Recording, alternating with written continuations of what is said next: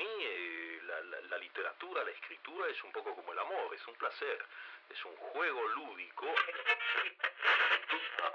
Decían, no, olvídense de mí, piensen en De Quincy, en Dickens, en Kipling, pero no, seguían pensando absurdamente en Borges también. Someone on the internet thinks what you're doing is stupid or evil or it's all been done before. Make good art. Bienvenidos a Libros que Muerden, el podcast donde nos tomamos a la literatura muy pero muy en serio. Bueno, a veces no tanto. Comenzamos.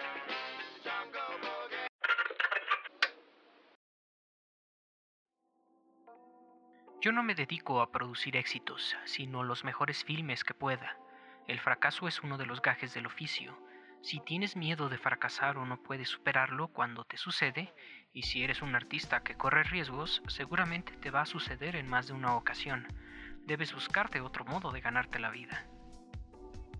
La existencia sería un asco sin la risa. Bueno, no sé si asco es la palabra indicada, pero sin la risa y sin la capacidad para apreciar lo chusco de la existencia, creo que me sería muy difícil el encontrar la fuerza para salir de la cama cada día y plantarle cara al mundo. Dice un proverbio japonés que el tiempo que pasa uno riendo es tiempo que pasa con los dioses, una bella estampa que contrasta con el papel que se le ha dado a la risa en este lado del globo. En la República de Platón existe un pasaje donde el filósofo sugiere retirar de los poemas homéricos todo aquello que pueda resultar dañino para la educación y la buena formación de la polis, incluidos los fragmentos en la Ilíada y la Odisea donde se describe la risa, porque de acuerdo al filósofo la risa afea el rostro de los hombres. Lo anterior nos sirve para comprobar que el desprecio actual a la comedia y al humor en general tiene sus orígenes en la era de la antigua Grecia y sigue su evolución en el tiempo. El cristianismo durante el medievo exaltó el culto a la seriedad, a una imagen de la vida como un valle de lágrimas, y con qué fin? Seguramente mantener el miedo al castigo eterno y el respeto impoluto a la institución eclesiástica un perverso objetivo que es expuesto con gran maestría en la novela de Humberto Eco, El nombre de la rosa, y de la cual el filósofo Slavoj Žižek en su libro El sublime objeto de la ideología dijo que lo que perturba de esta es la creencia subyacente en la fuerza liberadora y antitotalitaria de la risa, de la distancia irónica. No, no, no, no, pero dilo como Slavoj Žižek. What is really disturbing about the name of Tile Rose, however, is the underlying belief force of of ironic distance, and so on and so on. La risa es una fuerza liberadora. Arthur Schopenhauer era consciente de esto y en su libro Estética del Pesimismo defendió la tesis de que la risa es el producto del súbito descubrimiento de que la instancia autoritaria que nos juzga fracasa.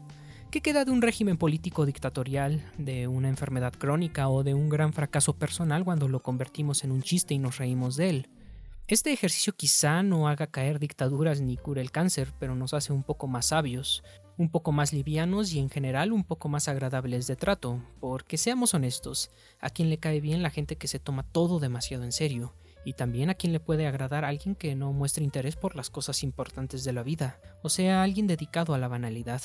Dicho esto, habría que distinguir las diferencias entre lo banal y lo liviano, en su libro Seis propuestas para el próximo milenio, Italo Calvino considera lo banal como aquello que entretiene por un rato.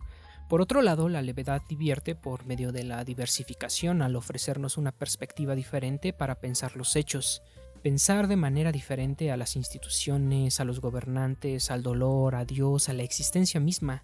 Queda cada vez más claro por qué los interesados en preservar el status quo desprecian el fenómeno de la risa y a quienes tienen la capacidad de generarla.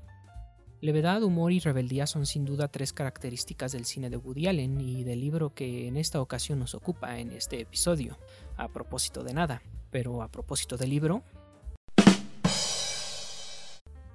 Me gustaría decir que para leerlo y disfrutarlo no hace falta haberse visto la filmografía completa de este autor, aunque sí convendría conocer un par de sus cintas o al menos las más importantes. Llegados a este punto, al diablo las pretensiones de objetividad. Me encanta Woody Allen, Crecí viendo sus cintas y no pasa un año en que revea mis favoritas.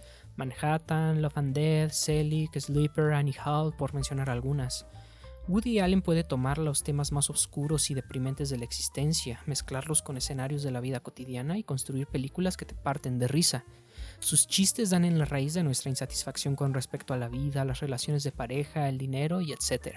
Con un trabajo tan remarcable, a propósito de nada, llamó mi atención desde el primer momento en que me enteré de su publicación porque se ofrecía como un documento de primera mano en donde los secretos de este mago del humor serían por fin revelados. ¿Y qué secretos descubrí? Pues no muchos en realidad. No hay una fuente oculta bajo una estación olvidada del subterráneo neoyorquino de la cual han bebido los grandes como Seinfeld, C.K. o Carlin para obtener su talento. Tampoco estaban las descripciones de rituales ancestrales para invocar al demonio de la risa y obtener sus favores. Y ya ni hablar del oscuro director de cine checo, que con tan solo ver su filmografía, toda en blanco y negro, claro, te enseña a dominar el arte del guion y la fotografía.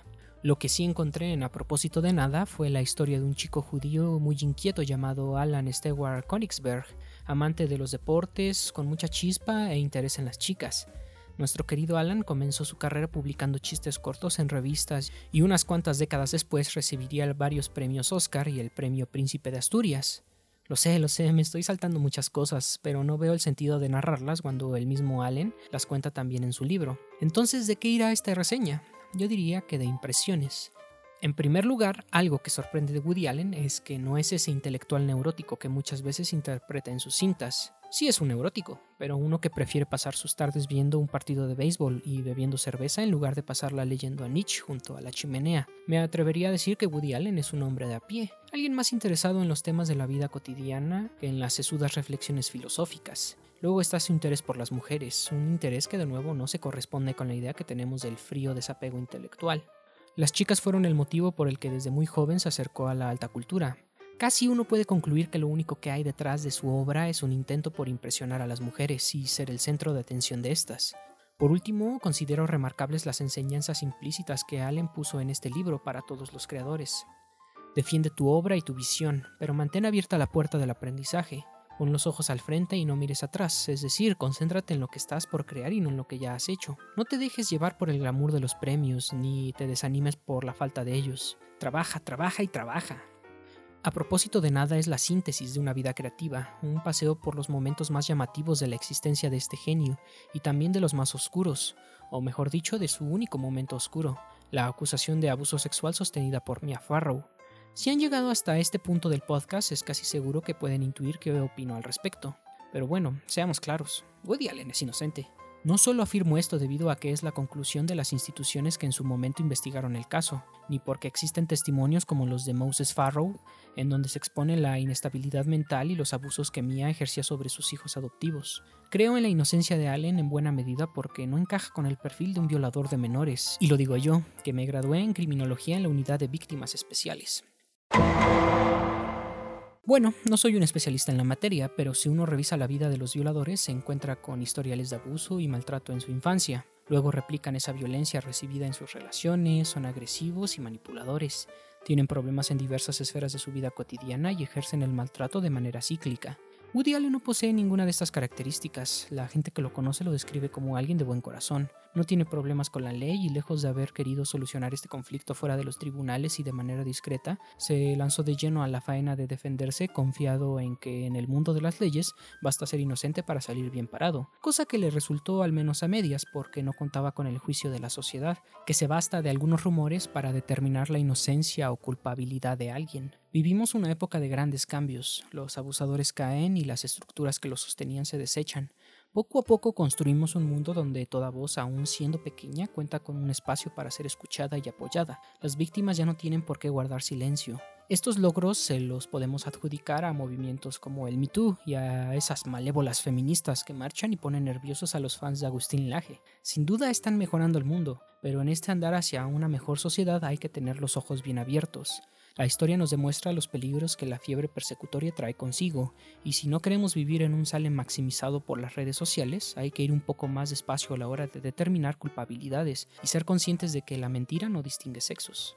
Bueno, esto solo iba a ser la reseña de un gran libro y terminó como un ensayo sobre la justicia.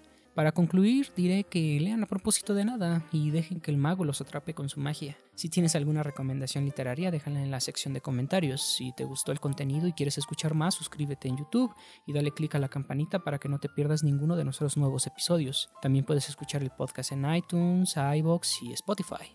Soy Josué Villaseñor y me despido, no sin antes recordarte que si el libro que estamos leyendo no nos obliga a despertarnos como un puñetazo en la cara, ¿para qué molestarnos en leerlo? Adiós.